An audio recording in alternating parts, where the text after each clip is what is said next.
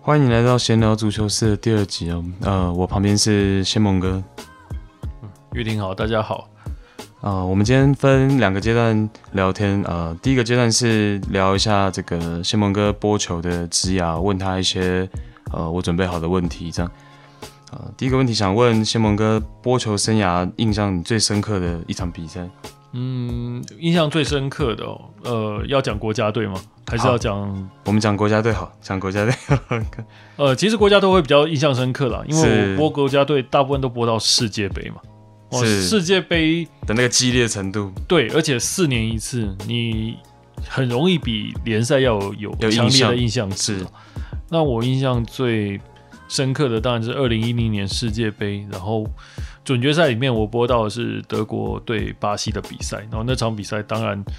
呃，在过程中是非常让我惊惊讶的哦，所以说我才会对他特印象特别深刻。是因为赛前是知道这个联曼没办法上，但是也没有大家没有预期到说这场比赛会是这样的走势。对，那时候大家都会觉得说，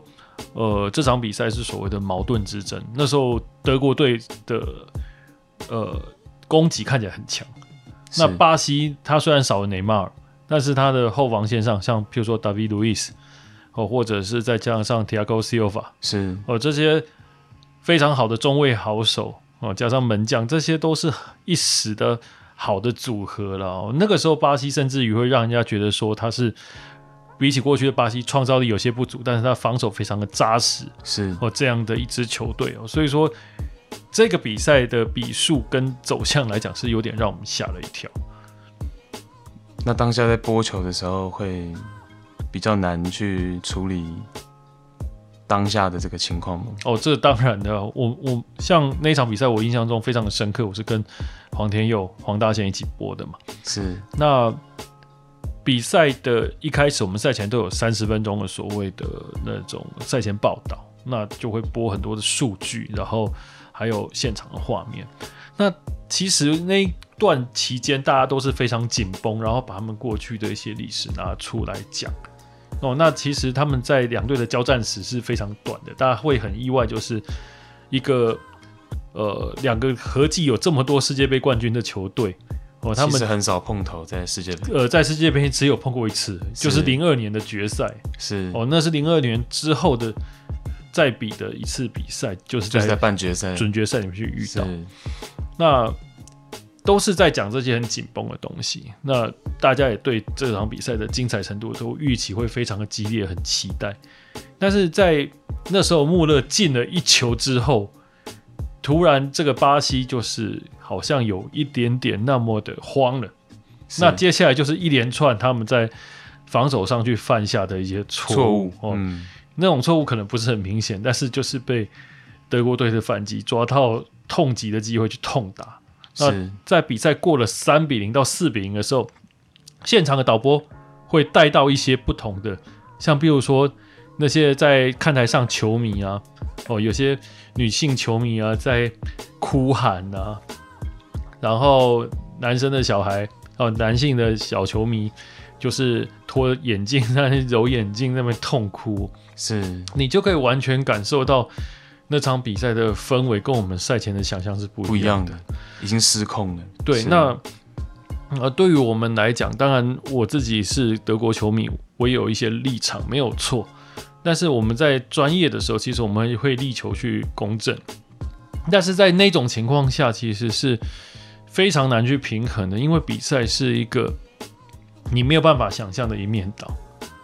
哦。而且平常我们在播联赛的时候，一面倒往往是呃比较是常有的状况，是一队是强队，一队是弱队。是那强队可能在台湾的球迷多，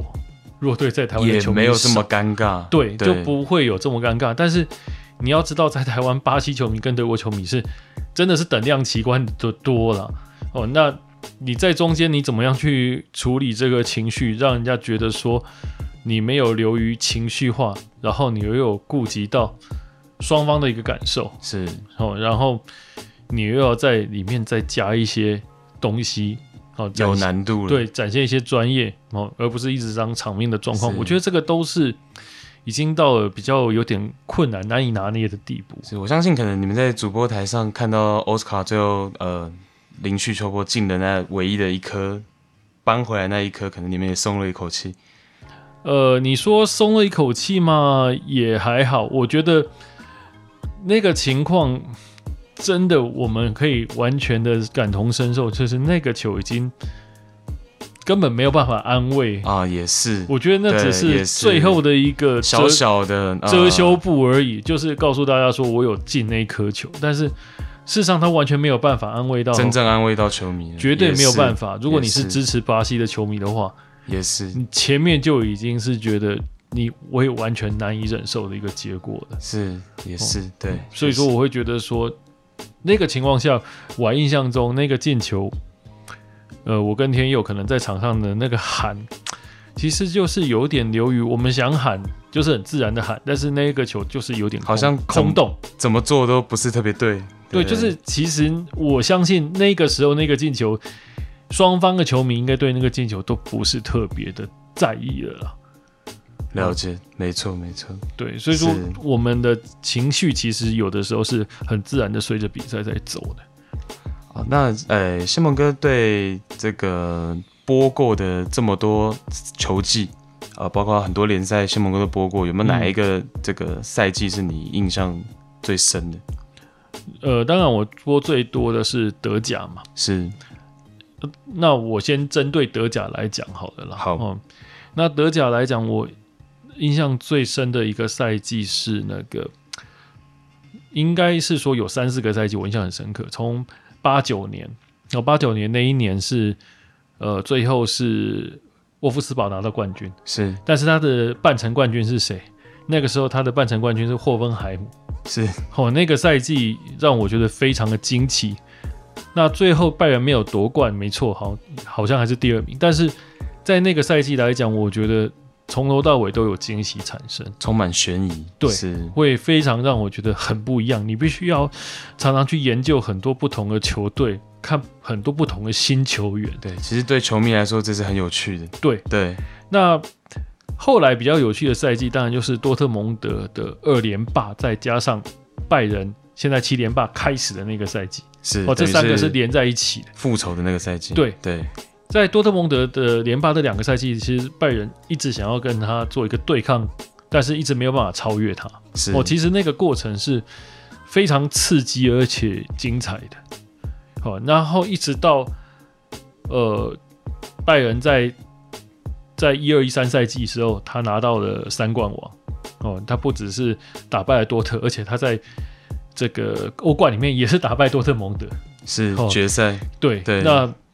那一个属于德国德甲球队的一个赛季，我会觉得那个赛季真的是对于很多德甲球迷来讲是很印象深刻，印象深刻，而且很梦幻的一个赛季，因为呃，德甲联赛终于是能够在这个欧洲的赛场上给大家看到说，这真的是一个很强的。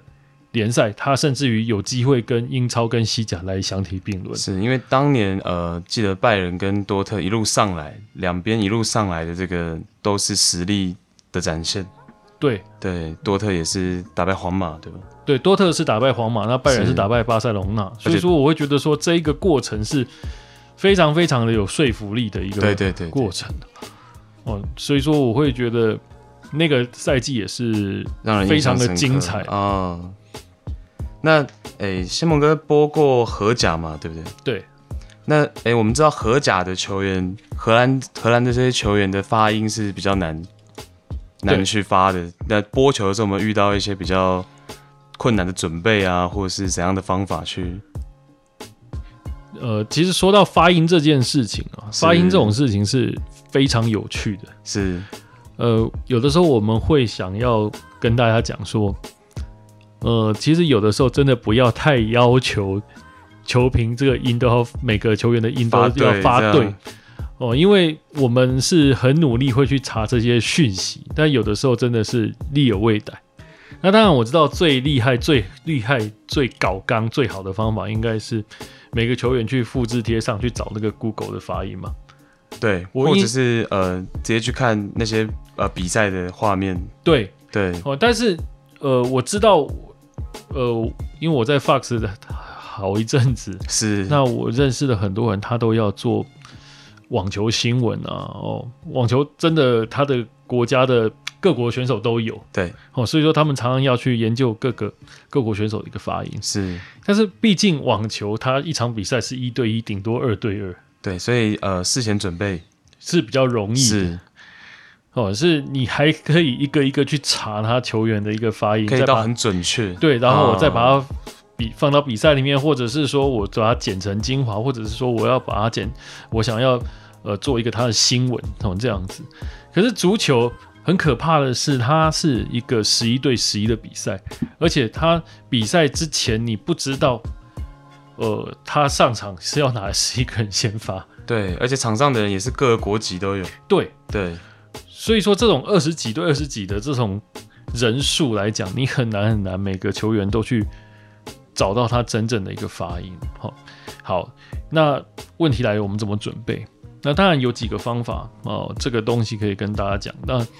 第一个当然还是依照网球的那个惯例，我一个一个是去找发音，那个我觉得难度有点太高哦。那基本上我自己是没有百分之百这样做过哦，这是第一个。第二个，呃，我自己的一个比较独门的方法就是说，因为我懂，呃，我我会看日文，是那我通常会做一件事情，就是说我去做 double check，我看英文资料之后，我去看日文资料。那我日文资料包括我杂志，然后包括网络上的维基百科，其实它都会有那个球员的发音。是，你去对对，那日本人比较有趣的是说，他把所有的这个呃外国球员的名字，他都可以翻成所谓的呃片假名，哦也就是说，它会更精准一点。对，他会更精准。啊，而且日本的习惯是比较喜欢把这种欧洲人的名字是贴近原音去发。呃，有些球迷可能不太知道，呃呃，其实每个人的名字都可以有不同的发音的。对的，对的，这这点可能大家都没有想到过，是所以说你常常会去指责说人家说，哎、你这发音不正确。我举一个最简单的例子，那个拜仁慕尼黑的基米希，好，请问他的外国音要怎么发？好，我我简我现在就讲了，Joshua Kimmich 啊，或 Joshua Kimmich 哦、这是德文的，是那如果你是讲到他英文的发音叫 Kimmich，那请问你要叫他 Kimmich 还是 Kimmich？其实也是很微小的，这个也是一个对很微小的不同。那我们常常在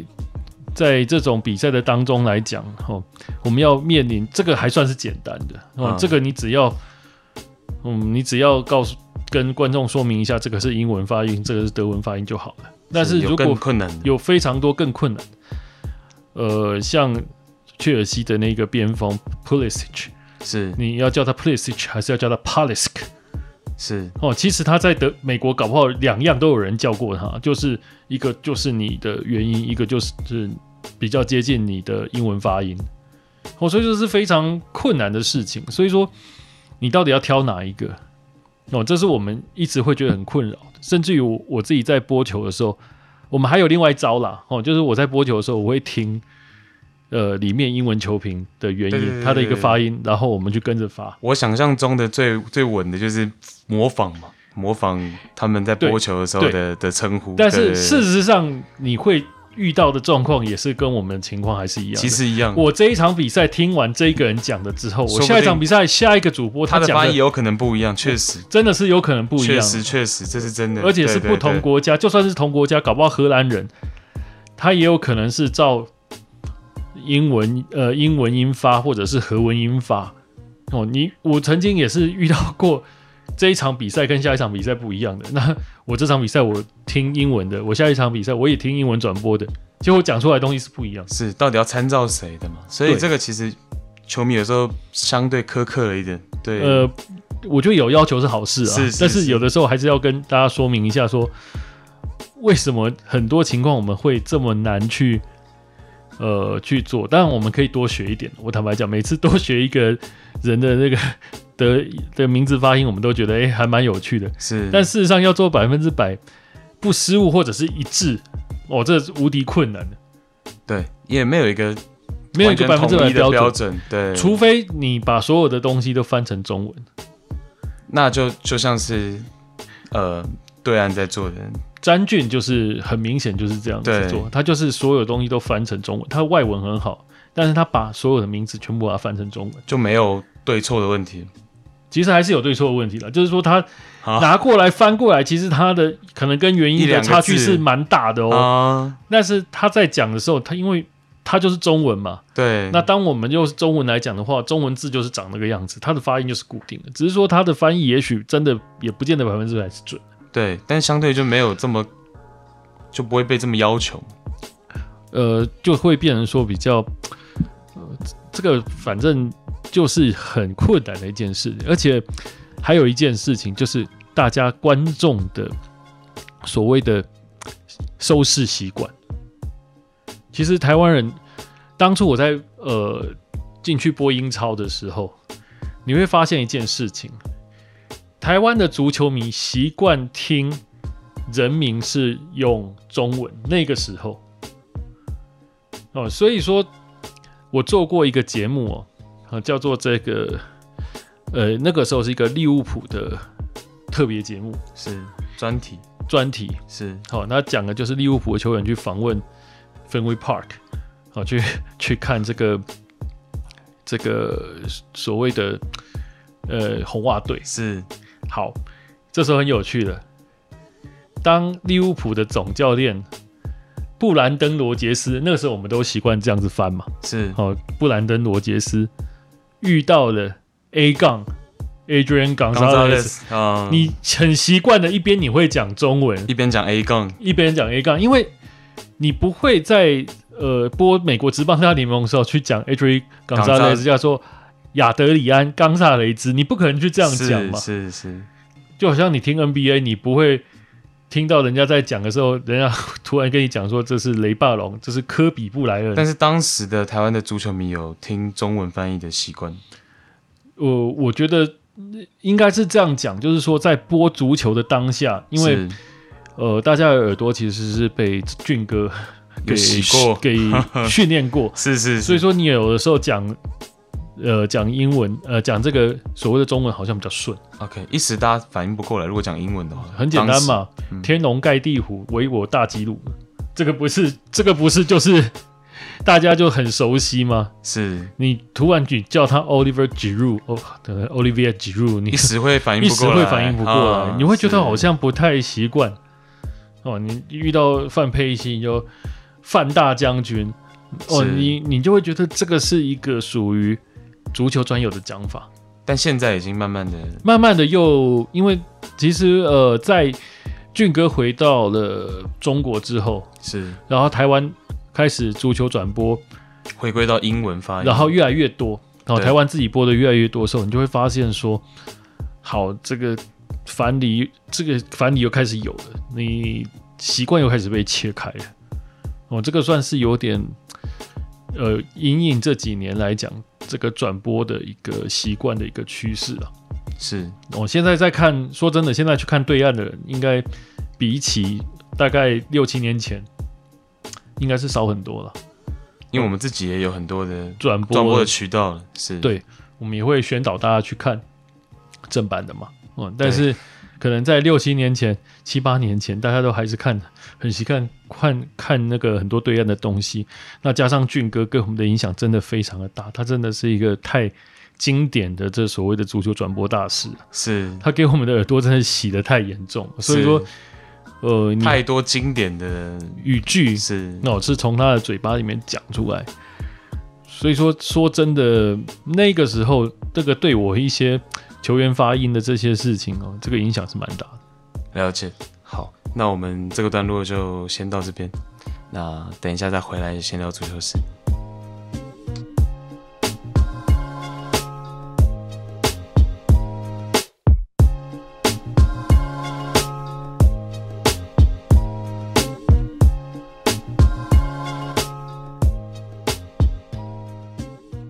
欢迎回到第二段的闲聊足球室哦。这个阶段我们来稍微互相分享一下上周上周末跟这个昨天我们录影前一天是这个周三凌晨欧冠有港比一轮的比赛日，这样，然后我们稍微分享一下想分享的。嗯，谢梦哥，你上礼拜是不是在周六是不是在那个一个运动的 bar 看看比赛？ 对，我在查理酒吧，你有看是那个是西班牙国家德比吗？有有有有有，就是英英超跟西西班牙刚好西甲刚好上礼拜有两个很大的比较受关注的这对个就强是强对抗，就是刚好连起来的，是对，所以说我是跑去爸去看西班牙国家德比了，看了整场我只有看下半场而已。下半场比较精彩的下半场，呃，其实你说精彩下半场嘛，我觉得这场比赛比较可惜的啦。哦，啊、又是小小有争议，呃，我觉得啦，基本上，我觉得那不能算百分之百的争议啦，但是我会觉得比较可惜，是因为一个点球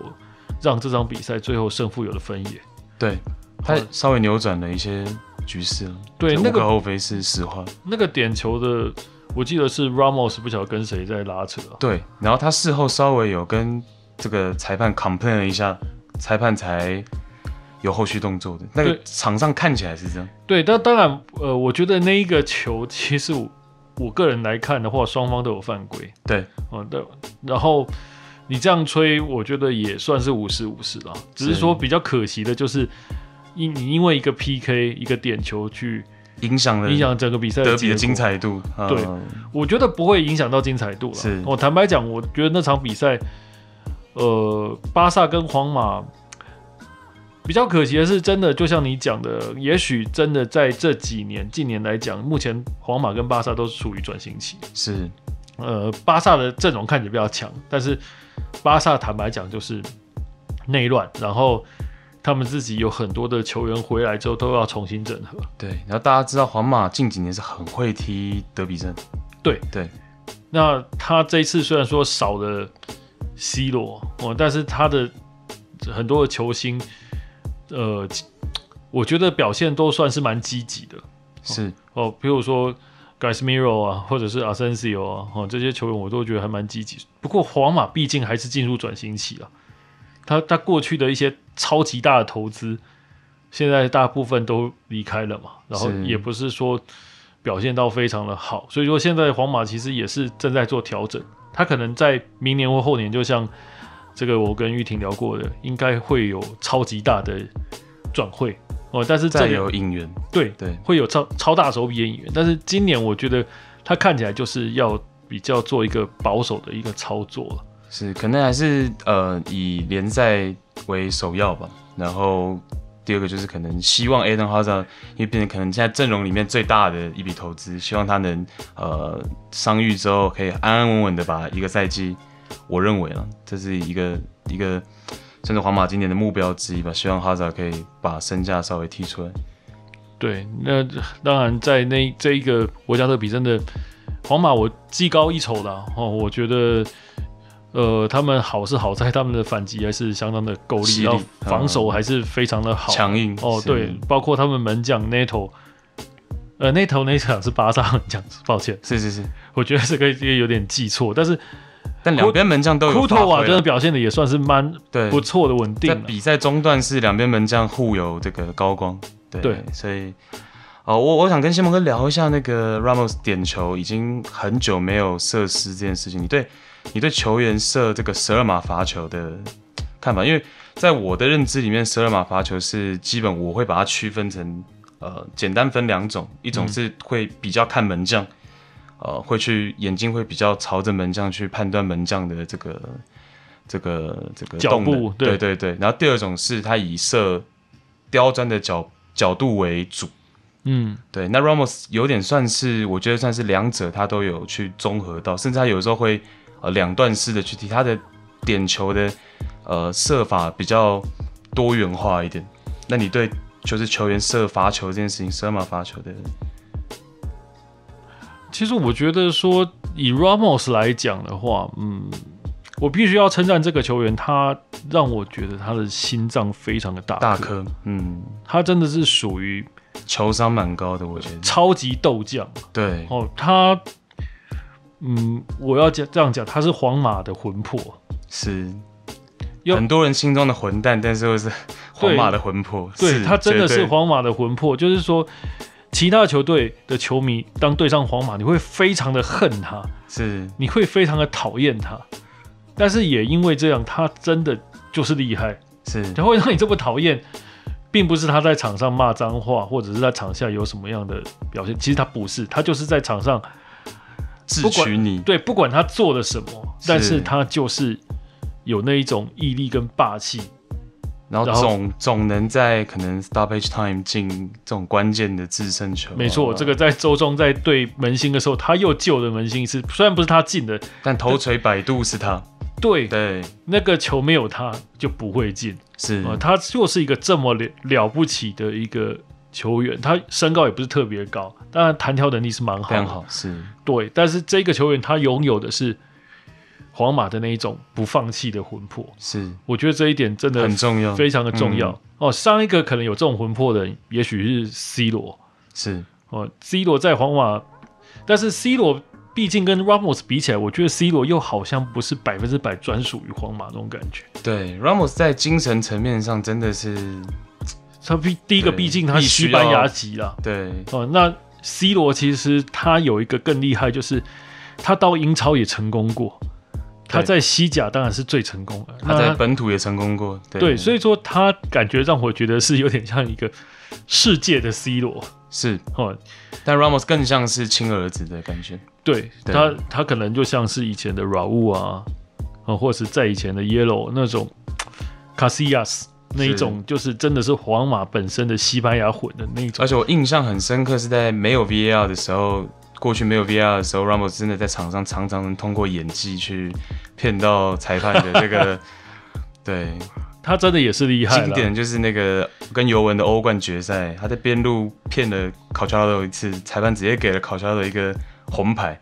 但实际上是考乔拉多是没有碰到他，对，但他就能演的让裁判一时之间判断错误。对，所以说，呃，你说我们恨他，就，但是为什么会恨他？因为他真的是一个太厉害的球员，对，这个好像跟点球有一点已经完全脱节了。对对对，那那回归到点球，西蒙哥对点球，你有你有觉得哪一种球员的点球的，你觉得会更稳当一点？如果是在你支持的球队，我觉得更厉害的话，要我觉得啦，是应该会去观察门将的那一种，应该对自己的脚法会更有信心一点。是我这个是我的浅见的，因为。呃，也许是我们的踢球本来基本动作就不好啊，所以说我们在踢的时候，其实我们都是要看着球的。是哦，那这当然，如果你够厉害，你照理说是你可以盯着前方，然后对去做你该做的一个动不知作。道仙盟哥对 Alan Hazard 的这个罚十二码的这个有没有很熟悉？因为 Hazard 是有点算是很标准的，是他看门将盯到最后一刻，他球是轻轻，他常常是轻轻放到对边的，可能门将就是扑左边，但 Hazard 就是轻轻一碰，他甚至球角度都不不不不去球了，他就轻轻往右边一碰，我以前有播过像那种呃那种什么德甲精华是或者是德甲前瞻那种节目，他也曾经去解析过那种门将的防守动作。有时候大家可能会去觉得说，哦，门将左右的时候你是要去猜，可是有些球员他是主动抓那个脚步，他只是看你门将的左右晃动，他在猜你的重心是放在哪一对哎脚。，他去判断重心，对嗯你判断你的重心在哪一脚的时候，那个瞬间我就往另外一个脚来去射。放，对，对，所以说我觉得这个这个是一个一个很方式，很很一个方式，然后也是一个高明的技巧。那当然，如果我觉得也要看你在场上的状况啊。当你如果那个球是在比赛最关键的时候，你要不要求一点角度？你有没有信心？然后你要不要做这件事情？是我觉得这个是大家要去考虑的。呃，大家有应该有听说过一个讲法，就是说，呃，这个名球评石明景，我曾经也跟他聊过这件事是情。他有讲过一件事，他说你会发现，就是你在这种 PK 大战的时候，越大牌的哦，就越容易发生失误。这不只是左岸讲过，这个洪斌我印象中他也有讲过，真的是越大牌的明星，你会把他摆在越重要位置，可是他在罚十二码罚球的时候，就越容易出现失误。反而是那些没有那么大牌的球员，就是可能心态放得比较平，他反而对能射进，对，这个也是一个印象很有趣的事太情。深刻。当年英格兰五星，然后四个都发丢， 在好像是世界杯吧，嗯，对，还是欧洲杯有点忘了，但是我记得是排出来也是五个都是最知名的球星，然后好像只有一个人射进，忘记是谁。对，这个，对，有时候会有这样的例子，然后最有名一九九四年的巴吉欧嘛，是啊，那这个到后来还被拍成酒的广告。 那事实就是这样子，你真的这个 PK 是非常非常考验人的心理的。还有之前有一段时间，好像 Leo Messi 也是被大家诟病说他的罚球稍微十二码罚球也没有这么的稳当了，所以可能确实是有这样的说法，就是说球星可能是压力太大了。哦，这个是一定的。所以说，我会觉得说十二码罚球，当然你讲说的确是有分这些流派，但是坦白讲，你说谁比较容易进，我觉得真的就是拿数据出来吧。是，哇这个这个真的你觉得这个很难有定论？很难有定论说啊哪一种方法是比较好的。是，而且这个东西说真的，考心理、考运气啊，哦，这些都有。那呃，同一天有蓝红大战，这个对切尔西跟曼联，嗯，那那场比赛，我坦白讲，我跟旁边的鲁尔德比混在一起看。哦，你们那个 bar 是同时两个荧幕在播对，那在隔壁还有人准备要进来看那个，你知道格斗的， UFC，对， 对，所以说就是非常紧张啊。是哦，所以说我没有并看的这么没有没有看得很仔细，大家都是这样有点随便看。我坦白讲，那一场曼联对切尔西比赛，哎，这个零比零还真的有那么一点点无聊。有有一点点无聊，那个对，我我觉得不是到无聊，应该是这样讲，就是说你看到他他的那种互相竞争，在斗的层面是比他的精那种好看的精彩度是要来的大。是我就好像大家不是后来看有一个犯规没有吹嘛，马怪尔去勒人颈对之对类对的，对对对对，其实那场那个就算是那场比赛的写照，因为那场比赛打的真的大家是非常的激烈，但是好像就是没有办法找到马奎尔跟这个阿斯皮克拉有一个比较对，比较大一个冲撞。那个要是把它放在西班牙国家德比，早就被吹到不知道哪里去了。是比起来，西班牙国家德比那根本不叫犯规哦。那那那一那一球非常有趣。那上半场其实有有一个我觉得你印象深刻的我印象深刻的是德国双星的表现呢、 ，Harvard 跟他跟 Warner 嗯 Werner，其实他们都有好的射门的机会，是但是那场比赛真的都没有把握到。我觉得这个是蛮大的一个关键，他们的确有好的机会。我自己还是觉得，呃，因为上赛季在 RB 的时候，Warner 踢得更多的双前锋，嗯，跟这个希克去搭，跟这个 Shake 去搭双前锋。哦，我觉得，而且 RB 也是偏反击多一点的、对所以这个在对方防线身后，Warner 会有更大的空间去冲哦，这个对他还是呃发挥空间会更大。那来到切尔西，兰帕尔今年算是呃还是蛮讲究控球率的。那有的时候在面对阵地的时候，因为我大概有去算过，去年 Warner 在 RB 阵地战的进球大概只占他总进球数大概不到百分之三十。嗯，对，所以我觉得以单前锋来说，沃伦还是需要再适应一下英超的这个中后卫伺候他的这个强度，还有他去身体接触之后，呃，做动作的这个部分。我个人觉得沃伦还是要再适应一下。其实我觉得他跟 Harvard 都有这个样子的问题对，哦，就是说德甲虽然说已经有所谓的肢体冲撞了，我坦白讲，但是以肢体冲冲冲撞的程度来讲啊那个英超有点像是德甲的进阶版是因为沃伦来了有说说他觉得英超的后卫都好像更厚实、更大只一点。更强调所谓的一个冲撞，是然后单兵作战的状况也更多。对哦，所以说我会觉得说，可是英超会一直朝最近几年会一直朝德甲来引援，我觉得这不是没有原因的啦哦，因为虽然说德甲某某些程度来讲，它的这种单兵作战的激烈程度不如英超，但是我觉得它还是有一定程度的那一种强度啊哦，所以说德甲球员其实在英超，我觉得越来越有机会来生存了、啊。哦，只是说这个回过头来讲那一场红蓝大战，我觉得这个双星上半场那几个球哈、哦没有没有把握的没有把握到，真的严重影响啊到接下来的比赛发展了。接下来就没什么太是太大的机会，尤其下半场在换上 Abraham 之后，呃，我或者是 Mason Mount 也，我记得也是下半场才上的。对，我觉得好像也没有比较他好，是呃德国双星直接换英国双星，对，，直接把这两个对就换掉。也是一个不动阵型的搏法了。因为那一天兰帕有点后半段算是就是有点想要守住这一分对，积分，所以呃这个调度其实也就就是就两组人马互换，就是试试，对，对所以所以说，我觉得那场比赛比起跟前面讲的西班牙国家都比，当然比较闷啊。你会认为这个 Werner，比如说搭一个 g i r o 之类的双前锋的，因为呃，但是我我我我的数据是兰帕尔执教生涯，所以他执教生涯不长嘛，嗯但是他执教生涯只有在 Derby Derby City 的时候用过一次双前锋的阵型，所以基本上我不太认为他会启用双前锋了。但是您认为呢？如果你讲的，我觉得是一种解法，是可以试试看。哦，这个因为举入我们都知道说，这个球员他厉害不是百分之百在于他的进球，他的做球能力，对，而是他帮人家吸怪的能力，然后是他帮队友做机会的能力，这个很强，这才是他最擅长的地方对。对，这个我觉得可以一试了。是因为这就是我自己认为哦，兰帕尔执教到目前为止，我自己个人认为是他呃没有很明确，起码我看来是觉得一直觉得还没有很明确的去找出来他到底要的风格或者是方向到底是怎么样。嗯，对，所以包括他的引援也好啊，包括他的这个最终的这个战术设定也好，我会觉得他还在摸索。嗯，对，所以包括使用 Warner，因为你有 Warner 在，其实打对方身后是有他的速度是非常有利的嘛。但是切尔西的呃中后场，包括中后卫现在已经没有 David Luiz，、然后他也有点半弃用 Rudiger，